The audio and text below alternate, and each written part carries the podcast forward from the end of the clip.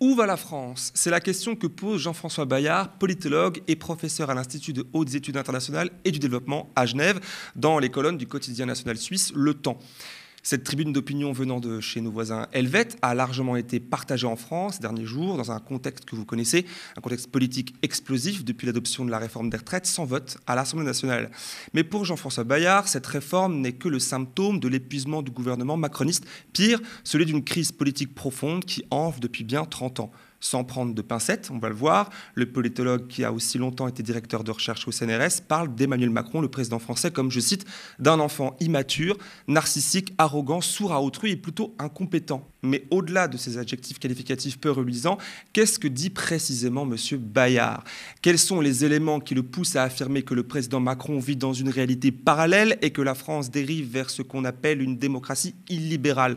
C'est ce qu'on va voir tout de suite avec lui dans ce nouvel entretien d'actu.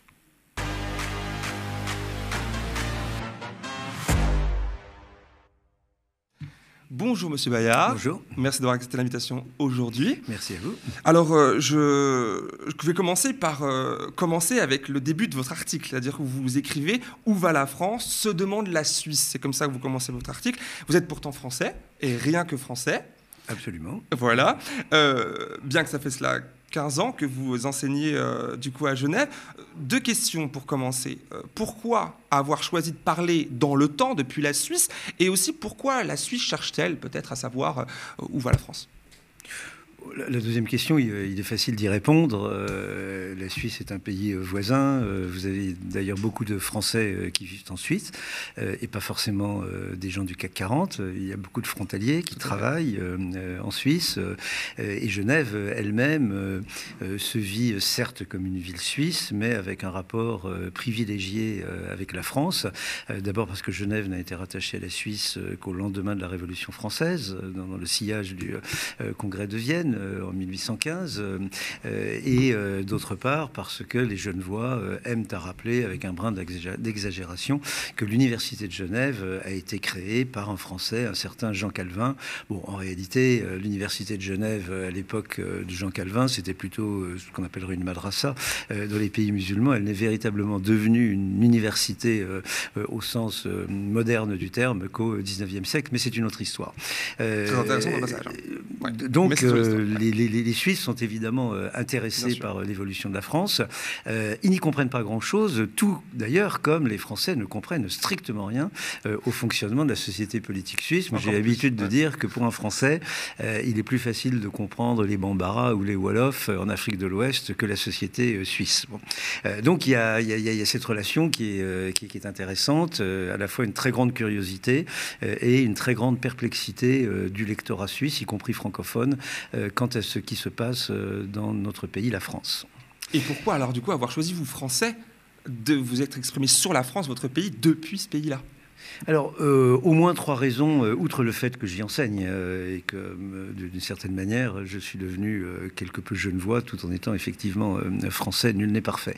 La, première raison, c'est une raison positive. J'aime le journal Le Temps, ce n'est pas le premier papier que je publie dans le Temps, et j'ai toujours apprécié dans ce journal la, rigueur professionnelle, le, respect des auteurs qui interviennent, ou des auteurs, des chercheurs qui sont interviewés. Euh, donc, euh, euh, ça me faisait plaisir de donner ce papier au temps, et j'en suis d'autant plus heureux qu'apparemment le papier marche très bien, et que le, nombre de, vues sur Internet, le, débat autour de, cette tribune, bah, à mon avis, contente la rédaction du temps. Donc voilà, je suis très heureux de, cela. la deuxième raison, c'est que je n'avais pas envie de donner ce papier à des journaux français euh, d'abord parce que leurs méthodes de travail euh, sont souvent assez contestables. Ils prennent un temps fou à répondre, euh, ils négocient les papiers, ils les amputent. c'est vrai des, grands quotidiens. mais c'est parfois, oh bah, disons, les, grands quotidiens qui, qui, tiennent le, haut du marché. le monde, du, quotidien, le, Monde, Libération. Bon, le Figaro, à vrai dire, la question ne s'était pas tellement posée pour moi vu la teneur du, du papier. La, Croix, qui, sont des journaux que, je respecte et avec lesquels j'ai collaboré. D'ailleurs, j'ai publié dans ces journaux. Mais c'est toujours extrêmement compliqué. Et puis, surtout, je suis arrivé à la triste conclusion que ce que je faisais et ce que j'écrivais n'intéressait absolument pas ces journaux. et j'en veux pour preuve que mon dernier ouvrage, L'énergie d'État, qui est quand même un gros bouquin, 780 pages, qui n'est pas simplement comme ça un bouquin égotiste, mais qui représente véritablement euh, euh, un point d'aboutissement euh, d'une discipline universitaire, la sociologie historique du politique. Il y a beaucoup de choses à nous dire sur l'actualité la plus immédiate. Eh bien, ce livre n'a fait l'objet d'aucune ligne dans aucun des journaux que j'ai cités. Alors, il y a une exception, d'ailleurs, que je n'ai pas citée, c'est l'Humanité, qui a consacré une double page d'entretien à, ce livre et à son auteur, par voie de conséquence. mais manifestement, euh, ce que j'ai euh, à dire, euh, non seulement sur la situation politique française, mais également sur ce qui se passe en Inde, en Ukraine, dans, les pays, j'aime pas tellement l'expression dit musulmans, en Afrique, et, etc., etc., n'intéresse pas, ces journaux n'intéressent pas le, public français, en tout cas, n'intéressent pas les médias, ce qui est un petit peu différent. Je pense qu'ils intéresseraient la preuve. Votre papier là, rencontre un écho important en France. Et alors, c'est d'autant plus notable que, encore une fois, moi, je ne suis pas du tout euh, euh, paranoïaque. Euh, je, sais que je suis un privilégié du système universitaire français. J'ai toujours pu publier dans les journaux français avec quelques déboires, quelques désagréments, mais enfin, on y arrive. J'ai toujours été publié par d'excellentes maisons d'édition en, France, mais je constate que les, livres que je publie aujourd'hui sont beaucoup moins couverts par la presse qu'auparavant. Alors, il y a deux hypothèses. la première hypothèse, c'est que j'écris des livres moins bons maintenant euh, qu'avant, c'est possible, euh, mais il faut quand même le démontrer. Euh, la, deuxième hypothèse, qui est à vrai dire beaucoup plus préoccupante, c'est qu'aujourd'hui, nous avons un débat public qui tourne le dos à, certains efforts intellectuels. Il y, a, une forme de poujadisme intellectuel. les chercheurs, d'ailleurs, je m'en glorifie, hein, le, chercheur, c'est un emmerdeur, parce que c'est un empêcheur. oui, il est là pour chercher, et c'est un empêcheur de penser en rond. Euh, mais voilà, c'est fatigant. Euh, que comme le disait euh, Guillermet, qui, qui, était non pas mon directeur de thèse, mais qui, m'a vraiment fait rentrer dans le métier, dans, un entretien que nous avons fait avec lui il, y a deux ans, moi, j'écris des livres fatigants à lire. et bien, manifestement, les médias français aujourd'hui ne veulent pas se fatiguer à lire des livres de sociologie politique. Mais alors, du coup, on se pose la question, je vous la pose. Alors, pour la Suisse, pour le coup, pour vous, elle va où la France? Commençons. En quelques mots. Je, ne suis absolument pas euh, ce, que, l'on appelle euh, déclinologue. Bon, euh, moi, je suis pas du tout dans le, dans, le récit du déclin français. Vous savez que ça fait les choux gras justement d'une certaine droite hein, et d'un certain courant de pensée. ça n'est pas du tout mon, ma, perception des choses. je suis d'ailleurs toujours bluffé du dynamisme de la société française. il, il, se trouve que pour des raisons personnelles, je passe notamment pour travailler, pour écrire euh, trois mois euh, en Ardèche, dans une maison euh, isolée. Bah, à Oubna, qui est une, petite ville, le, bassin d'Oubna, ça doit être 10 ou 15 000 habitants.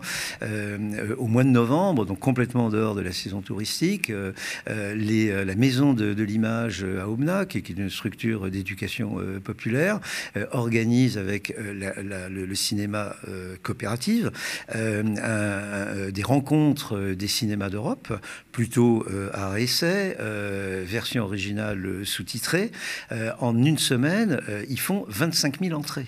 25 000 entrées de cinéma dans une ville. Donc, il y a un dynamisme, voilà. un, dynamisme culturel. Je prends cet exemple parce que je, connais, que je contribue d'ailleurs à, ces rencontres des, cinémas euh, d'Europe. Mais euh, cela, vous, pouvez le constater euh, dans, l'ensemble. Donc je ne suis absolument pas pessimiste sur le dynamisme de la société française. en revanche, politiquement, je suis extraordinairement préoccupé. Et il s'agit d'une question politique. C'est pas une question de, Gaulois réfractaires, de, de, Français qui sont incapables d'épouser la modernité, etc. Malheureusement, j'ai un âge qui me permet de voir que la société française, pour le meilleur et pour le pire, est parfaitement capable d'épouser la modernité. Elle fait preuve d'un dynamisme technologique, d'une capacité d'adaptation aux technologies modernes. on, le voit. on, le voit tous les jours. Bon. Donc le véritable problème, c'est un problème politique. Et quand je dis politique, ça inclut bien entendu la dimension économique, la dimension sociale. Hein. Mais il n'y a pas, contrairement à ce que l'on voudrait nous faire croire, euh, il n'y a pas comme ça une espèce de technique euh, économiciste qui serait distraite des rapports sociaux, des rapports politiques ou euh, de l'imaginaire culturel. le, nous n'avons pas d'alternative, hein, qui est le grand slogan de, Margaret Thatcher. et qui aujourd'hui est repris par Emmanuel Macron. pour un spécialiste de la sociologie historique et comparée du politique, c'est MDR, mort de rire. c'est évidemment une posture politique et, et qu'il faut combattre, en tout cas en ce qui me concerne, euh, comme tel.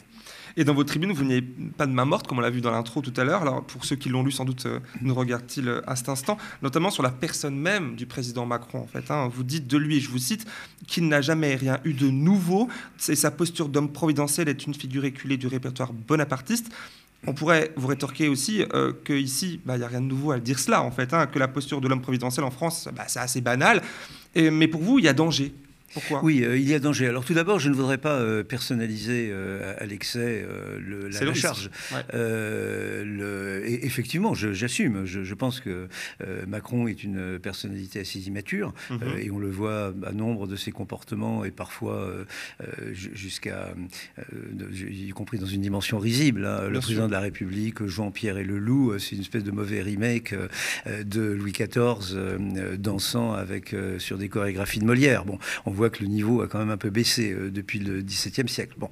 Euh, mais euh, il n'est d'ailleurs pas le premier président de la République à être de, manière assez manifeste immature. Je pense que Nicolas Sarkozy avait lui aussi une structure psychologique assez, assez faible, on va, on, va, dire. Ce qui n'était pas le cas. Vous voyez, c'est pas une question de, d'opinion politique. Je ne pense pas qu'on puisse dire que Hollande ou Chirac ou Mitterrand quelles que soient les opinions que l'on puisse avoir sur euh, euh, ces, personnages, aient été psychologiquement immatures. Donc la, vraie question, bien entendu, c'est pas de savoir euh, quelle est l'équation psychique d'Emmanuel de, Macron.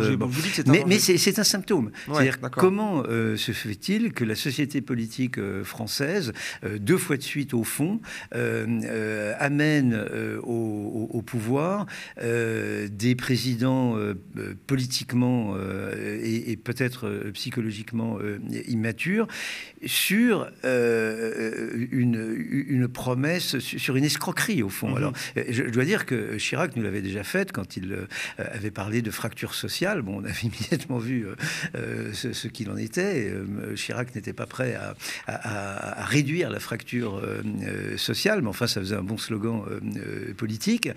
Nicolas Sarkozy, qui était quand même un pur produit de la droite, ce qu'on appelle aujourd'hui les républicains, s'est présenté comme un candidat de rupture. Euh, Emmanuel Macron, qui est un pur produit de la bourgeoisie française, du système français d'enseignement supérieur, de l'ENA, de la direction du Trésor euh, et euh, de, de, de, la Banque d'affaires, ce qui en soi n'est pas forcément rédhibitoire. Je veux dire, Georges Pompidou aussi est un. Faut-il être d'accord avec cette bon. Mais Pompidou ne s'est jamais présenté comme un candidat de la rupture.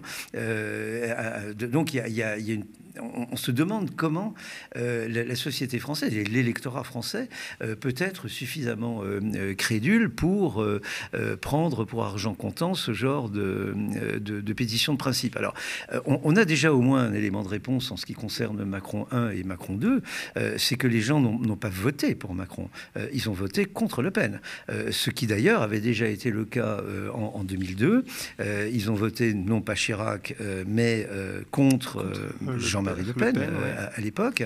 Et là, euh, on en arrive à une seconde escroquerie, en quelque sorte, une seconde tromperie sur la marchandise. C'est que tous ces présidents qui ont été élus grâce à des voix de gauche et qui, la main sur le cœur, dans l'enthousiasme de la victoire le dimanche soir, disent Mais bien sûr, euh, je tiendrai compte de, ces voix qui ne viennent pas de mon, de mon camp, mais qui ont permis de sauver la, République, etc. etc.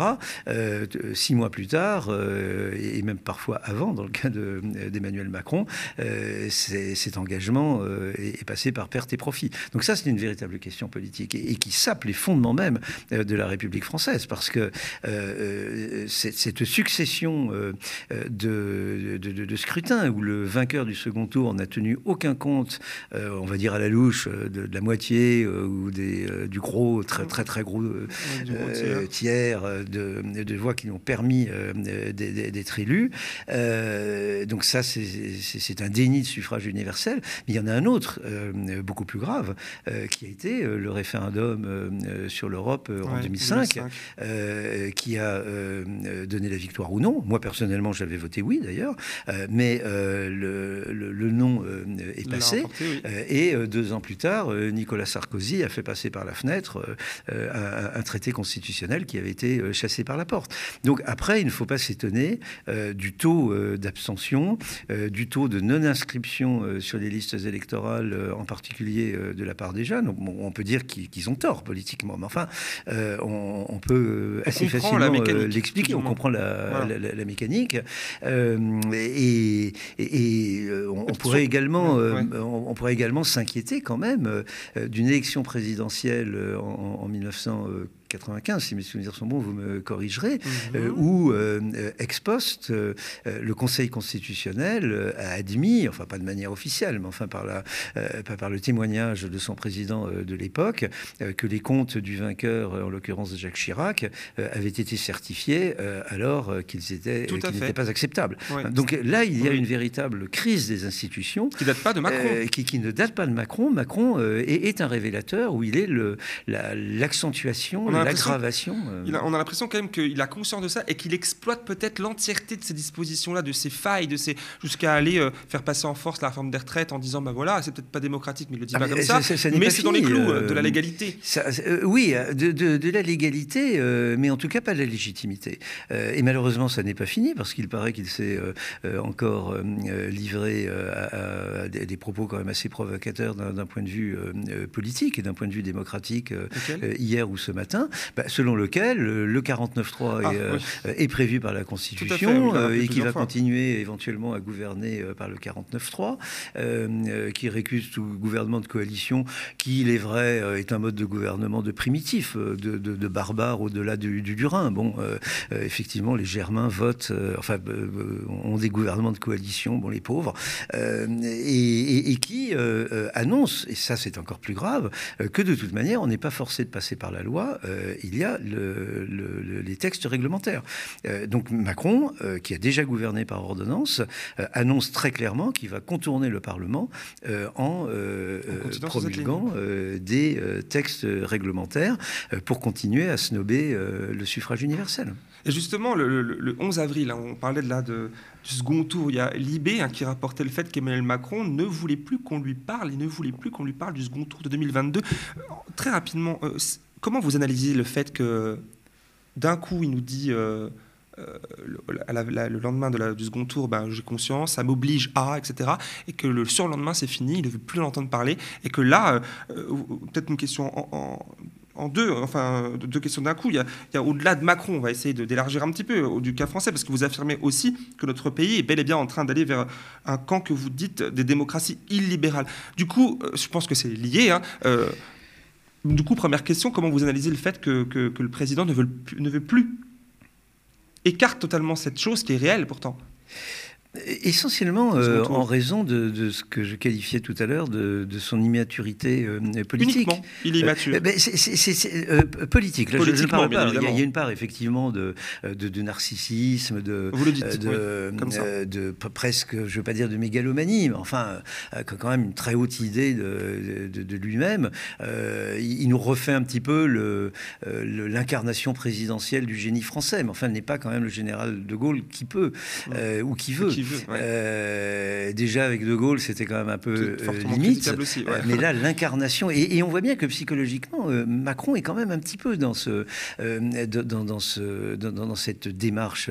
Souvenez-vous, avant même qu'il ne déclare sa candidature, il était, je pense qu'il était encore ministre des Finances, et il était allé honorer la pucelle d'Orléans, Jeanne d'Arc. enfin, c'est quand même assez étrange. oui, c'est pas ce moment-là où je crois qu'il disait que la France manquait un roi dans le magazine. C'est la même période.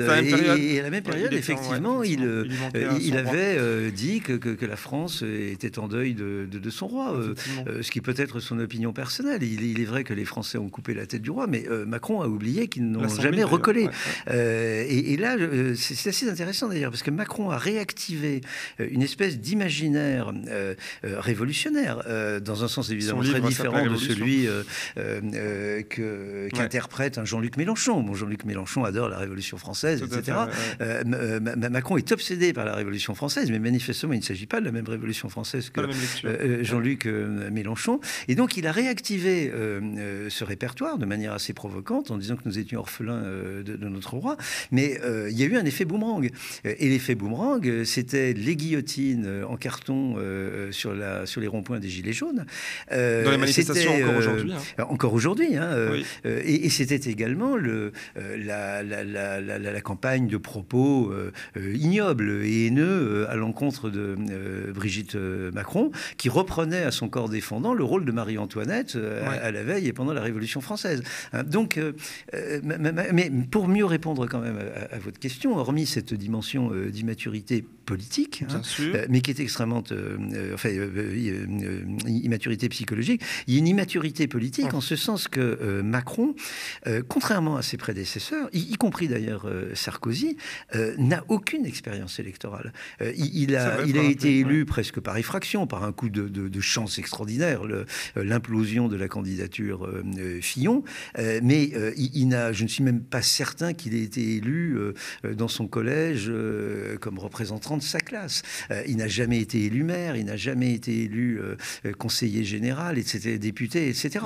Euh, un, homme, comme pour prendre quelqu'un euh, euh, qui, n'est pas franchement de, mon bord, vous prenez un Jacques Chirac, certes, il était un haut fonctionnaire, mhm. il sortait de l'ENA, mais il, n'a pas cessé dans sa vie de faire des campagnes électorales, y compris dans les campagnes, dans, les, dans, sa chair corrèze. Et, donc, il y a une compréhension de la société politique française que des hommes comme ceux-ci ont, euh, et dont Macron euh, est complètement euh, dépourvu. Donc il ne fait pas de la politique, il fait de la com.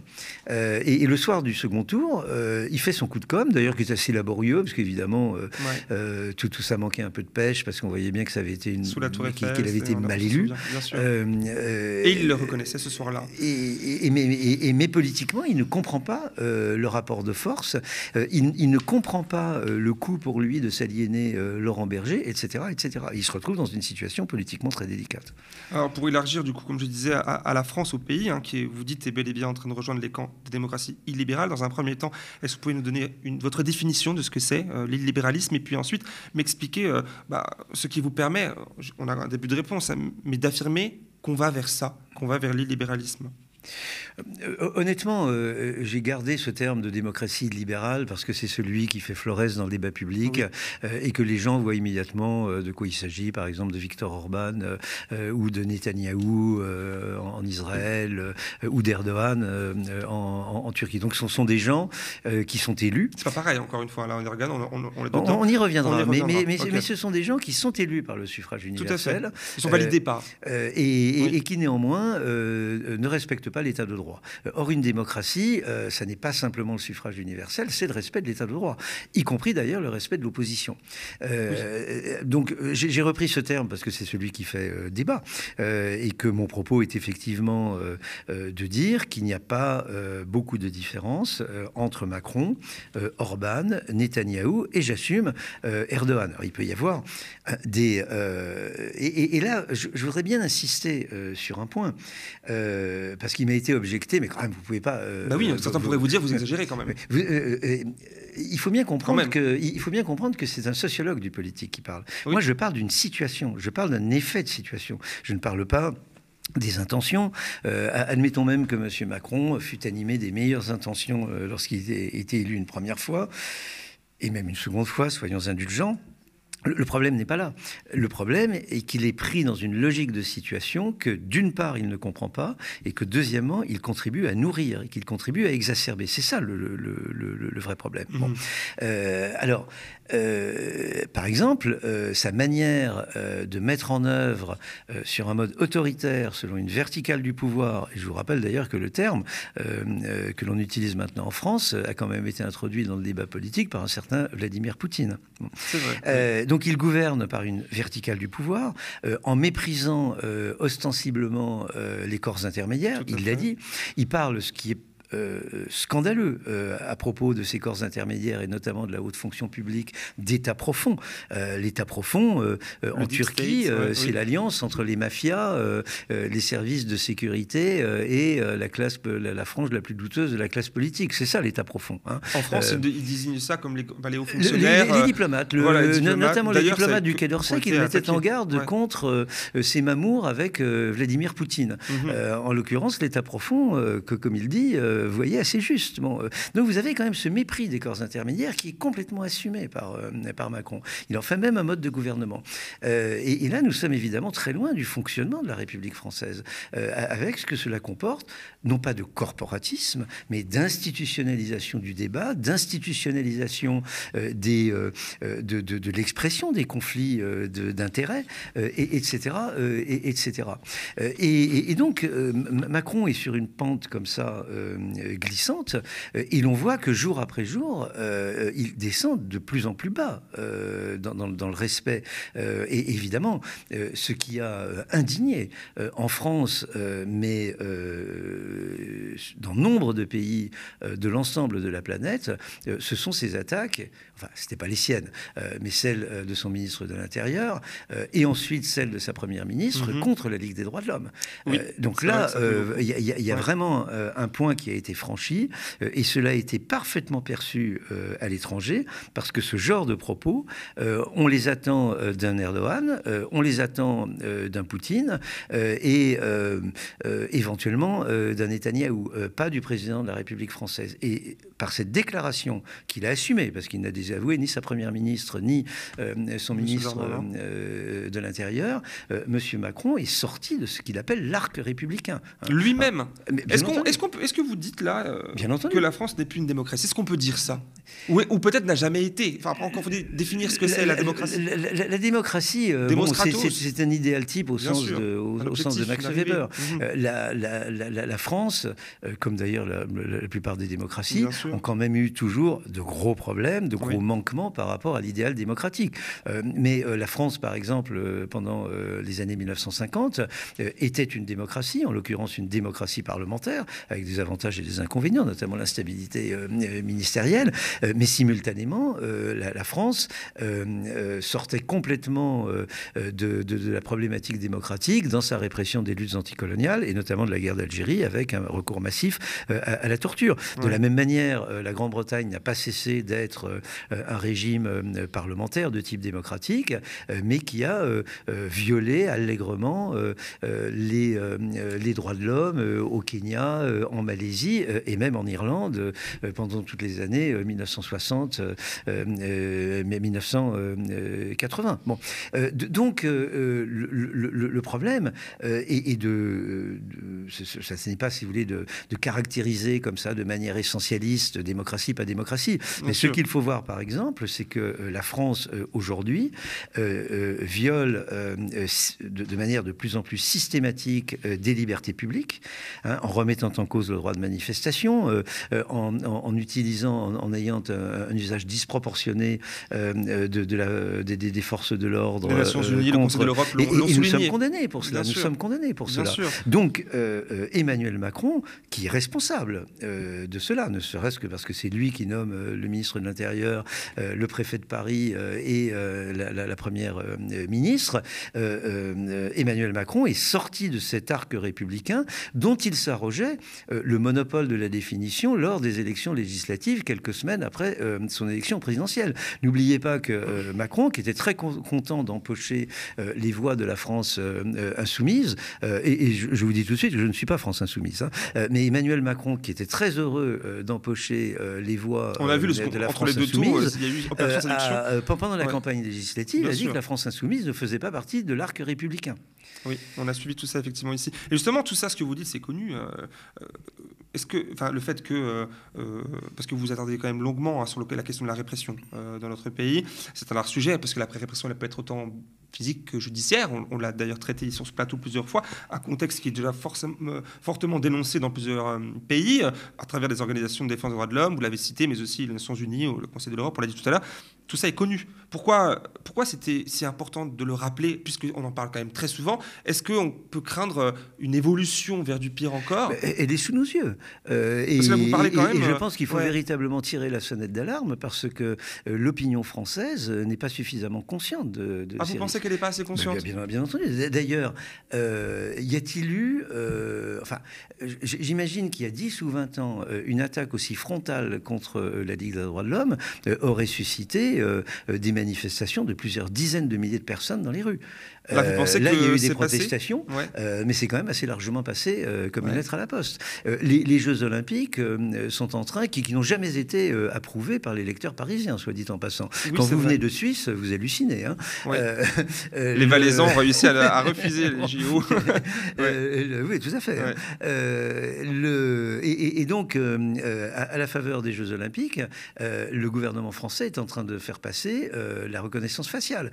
qui, qui, le le préfet nous disait que non, il n'y a pas très longtemps, en disant que non, non, finalement, on le fera pas. Mais, en même temps, euh, euh, d'autres euh, ça choses montrent que oui. Hein, ça a été adopté dans la loi relative à la sécurité des, Jeux Olympiques. et vous savez très bien que toutes les mesures qui sont prises à titre exceptionnel, comme par exemple les mesures législatives prises dans le cadre de l'état d'exception, dans le contexte du terrorisme que vous connaissez, sont, ont été versées dans le droit commun. Il en sera exactement de même. Donc vous, vous avez une sous-estimation euh, de la part euh, de la population euh, française du risque que fait peser non seulement l'orientation conservatrice en restant poli de ce gouvernement, mais également l'évolution des technologies. Et, les gens ne se rendent pas compte que en, prenant leur Vélib, on est peu sollicité aussi sur ces questions. En tant que bien, bien sûr, mais, c'est ce que notre notre bon vieux Labo ici appelait la servitude volontaire. et la France aujourd'hui se met le collier autour du cou, euh, sur un mode très largement consumériste. Euh, je vais vous raconter une anecdote. Euh, mes parents étaient de droite très à droite, pas extrême droite, mais très à droite. lorsque Charles Pasqua a fait adopter la carte d'identité infalsifiable, ils étaient scandalisés. Le raisonnement, c'était de dire, pendant la guerre, avec une carte de ce genre, on était fichu. Euh, donc pour des gens euh, de droit dans les années 1980, le, droit d'avoir des faux papiers était un droit fondamental. Vous imaginez la dérive? C'est vrai que là, de, depuis ici, depuis cette temporalité, depuis 2023, évidemment, vos parents, euh, j'imagine, euh, ben, ne comprendraient pas forcément, ne comprendraient pas forcément ce qui pourrait advenir. Ou, de... malheureusement, ils voyaient, euh, ils, voyaient, Ou alors ils étaient peut-être plus. Oui, non, ils étaient parfaitement lucides. ils étaient parfaitement lucides. Effectivement. Vous dites aussi, ben, tout à l'heure, vous, vous, parliez de Victor Orban, etc. Dans votre papier, vous dites que Macron n'est ni un Poutine, ni un Victor, enfin, ni un ni Modi plus précisément, mais vous comparez volontiers sa politique à celle de Victor Orban, le Premier ministre de Hongrie, et vous dites, c'est-à-dire appliquer le programme de l'extrême droite c'est mon avant-dernière question, pour éviter son accession au pouvoir de l'extrême droite.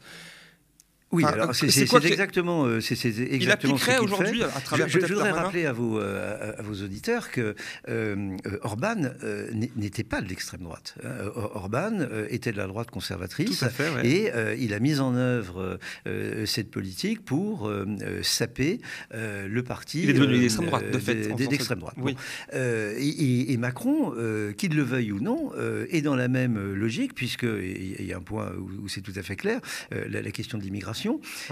il a une politique en matière d'immigration qui est plus dure que celle de Marcosi, que celle de Sarkozy. il, est, sa politique d'immigration est exactement de la même nature que celle de Salvini en, Italie. Alors qu'il disait, mais Salvini, c'est un horrible populiste, moi je vais défendre aux européennes les valeurs de, l'Europe libérale, etc. Mais sa, politique est exactement de, la même nature. Et aujourd'hui, son ministre de l'Intérieur blâme euh, Madame Mélanie parce qu'elle est incapable d'avoir une politique d'immigration anti-migratoire euh, suffisamment rigoureuse. Donc on voit très bien euh, que d'ores et déjà, Macron met en œuvre une politique liberticide, attentatoire des droits humains les plus fondamentaux dans le domaine de, l'immigration. Et là, il applique le, le, programme de, de Marine Le Pen. D'ailleurs, Darmanin lui-même, dans son débat avec Marine Le Pen, lui avait reproché d'être beaucoup trop molle. de, donc, mais, mais, je, voudrais peut-être revenir à un point qui est plus, plus important. On parlait des libéralismes, ce, n'est pas mon concept. Moi, ce que j'essaye de montrer, alors je n'ai pas pu en parler dans la tribune, faute de, temps mais, et, de place, mais c'est ce que j'essaye de démontrer dans mon livre l'énergie de l'État. Macron, comme Sarkozy, c'est un national libéral. C'est-à-dire libéral pour les riches et national pour les pauvres. Et ce que je nomme le national-libéralisme, c'est un concept que, je développe euh, depuis grosso modo euh, euh, de, 2004. ce que je nomme le national-libéralisme, si vous voulez, c'est, et, ça c'est très important de le comprendre, parce que le, il n'y a pas de débat en France là-dessus. Hein. Mm-hmm. c'est en fait une espèce de synergie depuis le milieu ou le début du 19e siècle entre trois logiques euh, que l'on postule comme étant contradictoires. Vous avez une logique d'intégration du monde, ce qu'on appelle la globalisation, qui elle-même est très contradictoire. Euh, vous, avez une intégration du marché des capitaux beaucoup plus poussée que celui des biens de consommation et, bien entendu, beaucoup plus poussée que celui du marché international de la force de travail. Le deuxième sommet du triangle, euh, c'est l'universalisation de l'État-nation comme mode euh, de domination légitime. Et vous avez un troisième sommet du triangle, mhm. euh, ce sont les consciences politiques identitaristes, culturalistes, éventuellement racistes. Bon. et cela fait système ensemble. Euh, et, si vous prenez, euh, euh, par exemple, 1848, c'est à la fois le libre-échange et le printemps des peuples. et naturellement, le modèle de l'État-nation. Si vous prenez la chute de l'Union soviétique en, 1991, c'est le nationalisme de Poutine, c'est le libéralisme sauvage, et c'est une définition ethno-religieuse de la citoyenneté, l'orthodoxie. Bon. Et, c'est absolument ce triangle que nous devons comprendre. Et Macron, mais comme Sarkozy, mhm. est tout à fait dans cette triangulation d'un côté, il va voir euh, Philippe de Villiers, le Puy du Fou. Euh, euh, il flatte notre Jeanne d'Arc nationale. et d'un autre côté, naturellement, il est aujourd'hui à Choose France, en, français dans le texte. et, on voit et à Versailles. et à Versailles, vous avez entièrement raison. et, on voit très bien comment Macron est un pur produit de ce triangle qu'il ne connaît euh, qu'il ne comprend certainement pas et qu'il ne connaît pas. Euh, et, ce que je regrette euh, aujourd'hui dans le débat politique français, c'est que vous, on continue à poser comme contradictoire des logiques qui en réalité sont profondément congruentes et qui s'inscrivent dans, un moment historique de basculement d'un monde d'empire à un monde d'État-nation.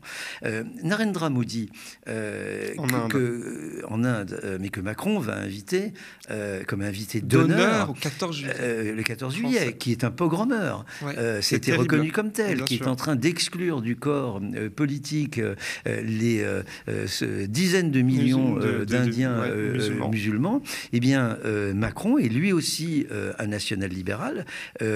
sa politique économique, notamment quand, il était Premier ministre du Gujarat, est, est outrancièrement néolibéral. Et dans le même temps, c'est un organisateur de pogroms et de purification ethnique.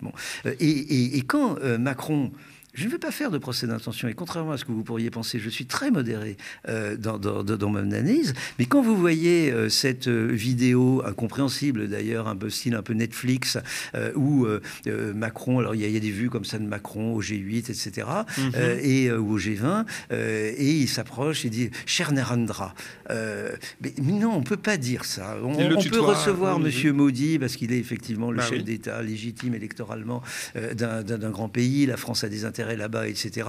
Mais il y a quand même des gestes symboliques, il y a un quant à soi à, respecter. Et l'accueil de Modi comme invité d'honneur, c'est exactement la réplique de l'accueil de Kadhafi par Sarkozy. Et, là, il y a quand même quelque chose d'extrêmement gênant, où l'on voit que Macron est aux antipodes de ce que l'on appelle la démocratie. Ce qui n'était pas le cas d'un type comme Chirac. Euh, Chirac, on pouvait contester sa politique, mais il avait un sens du rapport de force politique, il avait, il avait un sens de la, des, sensibilités de la société française. Euh, bon, euh. Et il n'était pas fasciste. Euh, ma dernière question, ça va, ça va être celle-ci. Donc sur le, terrain euh, qui est celui un peu de prédilection de votre côté, mm. l'international. Hein. vous avez beaucoup écrit sur l'Afrique, euh, continent tragiquement lié à l'histoire de France, on le sait tous, et plus précisément sur le Cameroun. Ici, vous écrivez sur la France macroniste, mais depuis aussi l'international, depuis la Suisse, tout le monde sait et observe. Alors on en parlait tout à l'heure, ça fait les choux de, la droite, mais une forme de déclin, tout du moins des anciennes puissances européennes sur plusieurs points, même si on ne pourra pas aborder ça maintenant, mais Ma question, c'est celle-ci. Est-ce que le destin politique français, que là, vous dépeignez de manière un peu ben, négative, hein, euh, on le comprend, a encore une répercussion notable à l'international? Est-ce que c'est important, l'image de la France à l'international? Et ce qui s'y passe? Est-ce que c'est lu? Est-ce que c'est important, l'impact, etc. Pour finir. C'est très largement un, amour euh, déçu. Euh, et ce qui arrive à la France euh, en, Afrique, elle l'a bien cherché. Les, spécialistes de l'Afrique, dont je suis parmi beaucoup d'autres, crient, tirent la sonnette d'alarme depuis 20 ou 30 ans. La, politique en matière de visa est une machine à détruire la, présence ou l'influence ou l'attractivité de la France, on, appelons ça comme, que, comme on veut. mais très largement, on voit bien d'ailleurs que lorsque la France prend une position euh, euh, de, politique étrangère un peu originale, un peu équilibrée. Je pense par exemple à la position euh, de Chirac au moment de la guerre d'Irak mhm. ou dans, les relations entre Palestiniens et Israéliens, où il avait, il poussé ce fameux coup de gueule contre les, flics israéliens. vous avez immédiatement une espèce de résurgence du, prestige de la France. Le, problème, c'est que la, France, depuis maintenant une vingtaine d'années, a une politique étrangère qui maximise des inconvénients. Euh, et c'est si on prend la, politique, euh, et je sais que tous vos auditeurs ne seront sans doute pas d'accord avec euh, mon, analyse, mais bon, si on prend la politique de, Sarkozy puis de Macron à, l'égard de Poutine, c'était complètement irresponsable. Et, personne, enfin personne, ils n'ont pas vu venir les, événements ukrainiens. Il y a eu quand même la Géorgie, il y a eu la Crimée, et tout cela est, est bien des analystes de la Russie le comprenaient euh, à, l'époque. Hein. Mhm. Euh, je, voudrais peut-être, euh, puisque vous m'interrogez sur l'international, quand même avoir un mot sur la Turquie, puisque le, résultat des élections hier est quand même très très préoccupant pour les questions que, que, vous avez bien voulu aborder avec moi. J'ai donc quand même une, pensée pour tous les prisonniers politiques en Turquie. je n'en citerai que deux, Demirtas, le leader du parti parlementaire kurde, mhm. ou Osman Kavala, euh, euh, qui a été condamné à la prison euh, à vie, mhm. alors même que le, Conseil de l'Europe demande sa libération immédiate. Mais derrière ces deux figures emblématiques, vous avez des, milliers de Turcs qui ont été emprisonnés ou qui ont été privés de leurs droits civiques, de leur emploi, etc. Donc là, il y a une partie qui se joue qui est absolument dramatique. Et ce que je déplore, et ce que je déplorais déjà au début des années 2000, c'est qu'au fond, la Turquie, en Europe, on l'aime bien quand elle est méchante. Euh, c'est-à-dire quand elle est antidémocratique. Parce qu'elle fait le sale boulot. Euh, pendant la guerre froide, elle luttait contre les communistes, les gauchistes et tous ces trucs-là. Euh, et puis aujourd'hui, elle endigue les migrants. Alors, et, en plus, elle a l'avantage de ne pas être respectable. Donc évidemment, on prend un air désolé, vous voyez, vous ne pouvez pas rentrer dans notre club si démocratique, si pur, etc. Parce que voilà, vous êtes vraiment brutaux et, orientaux. Bon. et malheureusement, euh, c'est la politique que nous avons suivie. La, responsabilité de Sarkozy a été absolument euh, écrasante. Euh, mais nous nous sommes toujours posé la question du coût de l'adhésion de la Turquie à l'Union européenne, sans jamais nous interroger sur ses avantages, et surtout sans jamais nous interroger sur le coût de sa non-adhésion. Et eh ben aujourd'hui, nous y sommes. nous avons à Ankara un président complètement, enfin qui défend défend de, manière éhontée les, intérêts, ce qu'il croit être les intérêts nationaux au sens le plus étroit mhm. du terme, qui naturellement bafoue la démocratie et qui s'allie avec Poutine, ce qui n'est pas franchement les intérêts bien compris de l'Union européenne. Donc voilà un, très bel exemple de gâchis diplomatique du fait d'une certaine incompétence de la part de nos dirigeants successifs. Bien, merci beaucoup, euh, Jean-François Bayard, d'être venu aux médias pour répondre euh, à mes questions aujourd'hui. Merci à vous de votre hospitalité. Avec grand plaisir. Je rappelle que vous êtes aussi l'auteur de L'énergie de l'État aux éditions La Découverte. Oui, bah, c'est un livre que j'aime beaucoup parce qu'encore une fois, euh, c'est bon, un livre personnel, mais c'est aussi un livre qui représente tout un courant de compréhension du système international et des sociétés politiques étrangères. Et c'est un livre, si vous voulez, qui, pour, dans, dans lequel, pour pourrait se reconnaître bien des euh, chercheurs euh, que vos auditeurs euh, connaissent. Bon, je ne vais pas les citer parce qu'ils sont un peu trop nombreux. et j'espère que ce genre de lecture, pas simplement l'énergie de l'État, mais les travaux de mes collègues spécialistes de sociologie politique à l'international, sont de nature, ces lectures sont de nature à mieux comprendre le monde difficile dans lequel nous vivons. Le message est passé. C'est peut-être l'occasion d'une prochaine invitation pour en parler avec merci beaucoup, de Avec plaisir. Merci beaucoup. Quant à vous, chez vous, merci d'avoir suivi cette émission avec nous. Avant de vous laisser, il est important de vous rappeler, bien sûr, que si le média existe et que si nos programmes sont accessibles gratuitement ainsi, c'est grâce à vous qui partagez nos vidéos et aussi qui les financez. Donc merci pour cela. Pour les autres, n'hésitez plus. Rendez-vous sur lemediatv.fr pour vous abonner librement, sans engagement, des 5 euros par mois afin de faire vivre la, prochaine, la première chaîne d'infos indépendante du pays. C'est c'est important de le souligner. Aussi, vous le savez, nous sommes dans une campagne qui vise à faire débarquer le média à la télévision. Notre dossier a été déposé auprès de l'ARCOM, mais des, réticences euh, persistent chez certains opérateurs de box qui ne trouvent pas notre modèle économique, c'est-à-dire 100 milliardaires en coulisses, pas viable. Alors on vous invite à montrer le contraire, puisque nous avons euh, lancé une pétition dont l'objectif est de démontrer le contraire, qu'il y a des dizaines euh, de milliers de personnes en France, voire des centaines de milliers de personnes, qui pensent que le paysage audiovisuel français a besoin d'une chaîne d'infos et de combat autre que CNews et BFM TV comme le média du coup. Plus de 32 000 signatures déjà, merci beaucoup. On continue de se mobiliser. Signez et faites signer vos proches. Rendez-vous sur une télé pour vous.lemediatv.fr. Quant à moi, je vous remercie encore et vous dis à bientôt.